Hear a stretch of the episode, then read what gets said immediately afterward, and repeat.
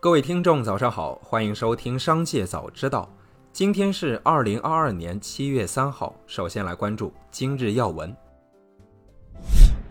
国家医保局、国家发展改革委、财政部、国家税务总局四部门近期联合指出，统筹基金累计结存可支付月数大于六个月的统筹地区，自二零二二年七月起。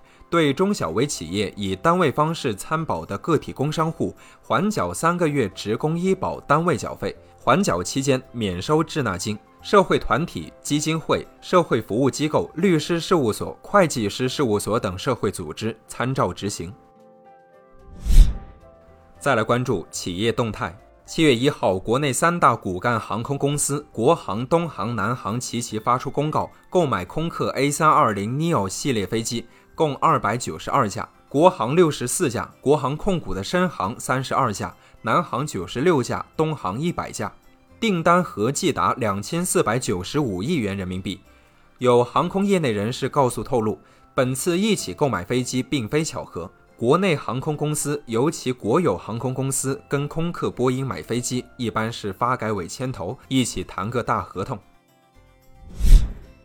近日，西部证券通信首席分析师傅明飞对南京银行风险判断聊天记录热传。西部证券回应券中社时表示，试用期员工在团购群转发涉南京银行的信息，并存在不实言论，已解除合同。小鹏 P7 出事故，安全气囊没有弹出话题登上微博热搜。该事故相关车主在接受媒体采访时表示。事故发生时，车内四个安全气囊一个都没弹出来，对车辆安全性提出质疑。对此，小鹏汽车方面回复：安全气囊是否展开取决于事故发生时碰撞传感器采集到的碰撞强度。当碰撞的冲击力被吸收或分散到车身时，安全气囊可能不会展开。因此，安全气囊是否展开，并非根据车辆受损程度进行判断。据美国有线电视新闻网消息。美国总统乔拜登宣布了十七名总统自由勋章获得者名单，其中包括已故苹果公司联合创始人史蒂夫·乔布斯。该奖项是美国最高平民荣誉。白宫称，获奖者体现了国家的灵魂。白宫声明称，乔布斯改变了计算机、音乐、电影及无线技术行业。据了解，乔布斯因胰腺癌于二零一一年去世，终年五十六岁。据 Digitimes 报道，苹果已经开始量产 iPhone 十四系列，但第一批九千万台的目标已经下调了百分之十。此前曾有爆料称，苹果自己的 iPhone 五 G 基带芯片开发可能已经失败。近日，一份报告显示，该失败不是因为技术故障，而是因为会侵犯高通的两项专利。据 The Leg 报道，三星电子正面临 LCD 面板供应过剩问题。据悉，三星已经暂停向其供应商采购 LCD 面板，直到进一步通知。市场观察人士预计，三星今年将为其智能电视部门采购约五千四百万块 LCD 面板。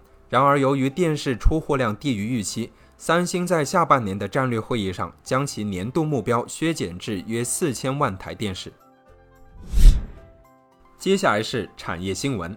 当前赤藓糖醇公开报价每吨一万一千元，已接近成本线，但赤藓糖醇价格反弹动力仍显不足。一方面，新增产能仍在陆续释放，可能加剧供大于求问题；另一方面，下游饮料厂商面临一定库存去化压力，Q 三需求爆发或难及预期。受赤藓糖醇价格持续低位冲击，行业已开始一轮洗牌，部分项目进度放缓，行业公司也传出转产或退出消息。二零二二年七月一号上午，某实验室在北京正式揭牌成立，进入试运行阶段。有关上级领导联合组建单位领导，中国航天科工党组书记、董事长袁杰，纪检监察组组长、党组成员林清，党组成员、副总经理刘柱平等出席揭牌仪式，共同为实验室揭牌。今年夏天，水上运动特别火爆。其中，桨板运动已经成为一种新潮流。某极限运动俱乐部负责人介绍，今年桨板迎来一个小爆发式增长，月销量比去年同期增长百分之四十至百分之五十。此外，夏天的晚上高温退去，也有越来越多的年轻人加入夜骑的队伍中。有骑行爱好者介绍，入门级的车子和装备花费八千至九千元左右。湖北荆州市沙市区委宣传部公众号“今日沙市”通报称，近期网传江苏美女企业家实名举报被社会带头大哥欺负后崩溃跳河，经调查系当事人提出的高额补偿未果而进行网络炒作，与本地营商环境无关。最后再把目光转向海外。日本六大车商一号发布的二零二二年上半期在美国的新车销量合计为二百三十九万一千零二十六辆，较上年同期减少百分之二十六点九。所有车商的销量均同比下跌，除三菱汽车外，其他五家呈现两位数跌幅。意大利威尼斯市文化局长文图里尼宣布，将从二零二三年一月十六号起。对当天到达、离开威尼斯市中心和岛屿的游客征收进城费，届时不在威尼斯市内住宿的旅客将根据情况支付三欧元到十欧元进城费，违者将被罚款五十欧元到三百欧元。威尼斯市财政局长祖英表示，收取进城费不是为了赚钱，威尼斯也不会向外界关闭。新加坡最近推出一种特殊的啤酒，引发热议。啤酒是用回收的冲厕水酿造而成的。新加坡水务局和当地啤酒厂家展开合作，先用紫外线对污水进行消毒，之后使用过滤膜过滤掉其中的有害杂质。一些消费者表示，这款啤酒口感清爽柔和，味道不错，但也有一些消费者对它心存抵触。感谢收听，下期再见。